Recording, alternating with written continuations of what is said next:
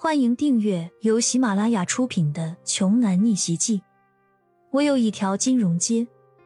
作者：山楂冰糖，由丹丹在发呆和创作实验室的小伙伴们为你完美演绎。第二十三章，听到骄阳说要买下那件镇店之宝，李欣一脸疑惑，上前连忙阻止骄阳，说：“骄阳哥。”你在说什么呀？我们根本买不起的，我们还是赶紧走吧。店铺经理的脸上微微呈现出了些许得意的神色，他顿了顿，对仍旧站在原地不动的骄阳解释着：“这位先生，您是在开玩笑吧？我们店里这件衣服售价是七万块，要不您再考虑考虑吧。”经理一边说。一边上下打量着骄阳身上已经旧得发白的行头，鄙夷的目光里蕴含着的潜台词，意思已经很明显了。大致上就是在说：你穿成这样，怎么还有脸进来我们店，还扬言声称要买这么贵的衣服呢？中年妇女早就按捺不住情绪了，接着经理的话头儿，直接当面嘲讽起骄阳来了：“你这个乡巴佬，是穷疯了吧？”你们能亲眼看到这种极品的衣服，就已经是祖上积德了。居然还想当场免费试穿！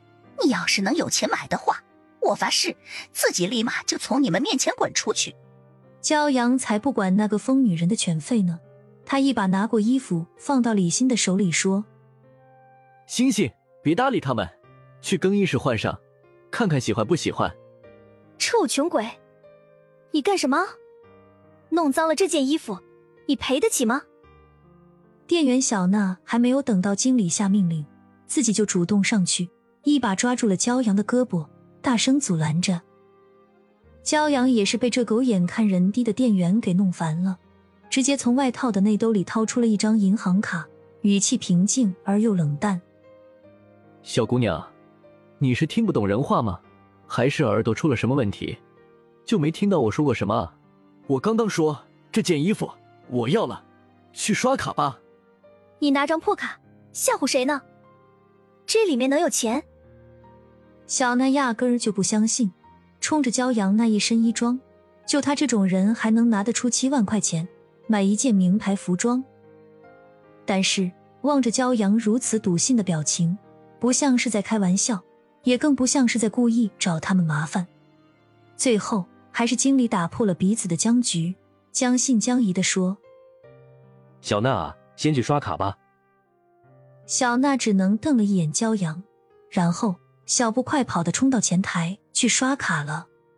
似乎他一点也不想多接待骄阳和李欣这两个人一分一秒似的。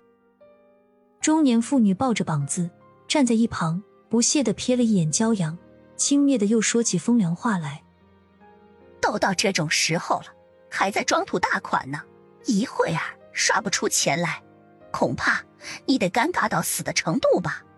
就在这时，刷卡的小娜突然尖叫一声，颤抖着呼唤着经理：“经，经理，你快过来看一下，我不知道是不是自己眼花了。”经理心想：难道那张卡里一分钱都没有？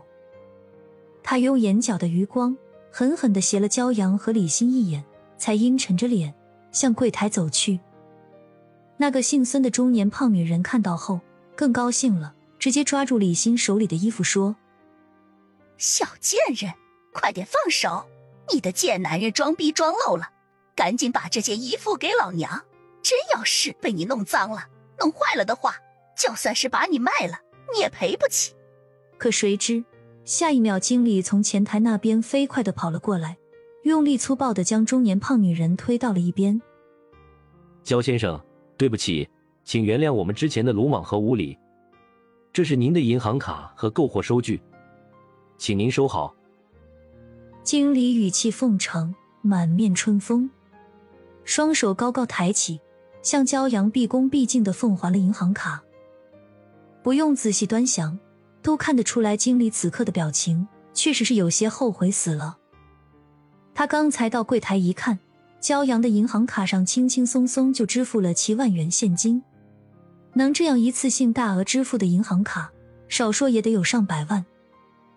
经理猜想，骄阳一定是哪个大富之家的少爷公子哥，他一定是穿的平民化一点，这样能够为了更方便泡美女，尤其是像他身边这个清秀的女大学生模样的李欣。小娜从办公室里端着上好的点心和奶茶，缓缓走了出来，面带桃花一般的职业微笑，简直就和刚才盛气凌人的要撵走骄阳和李欣时候的样子判若两人。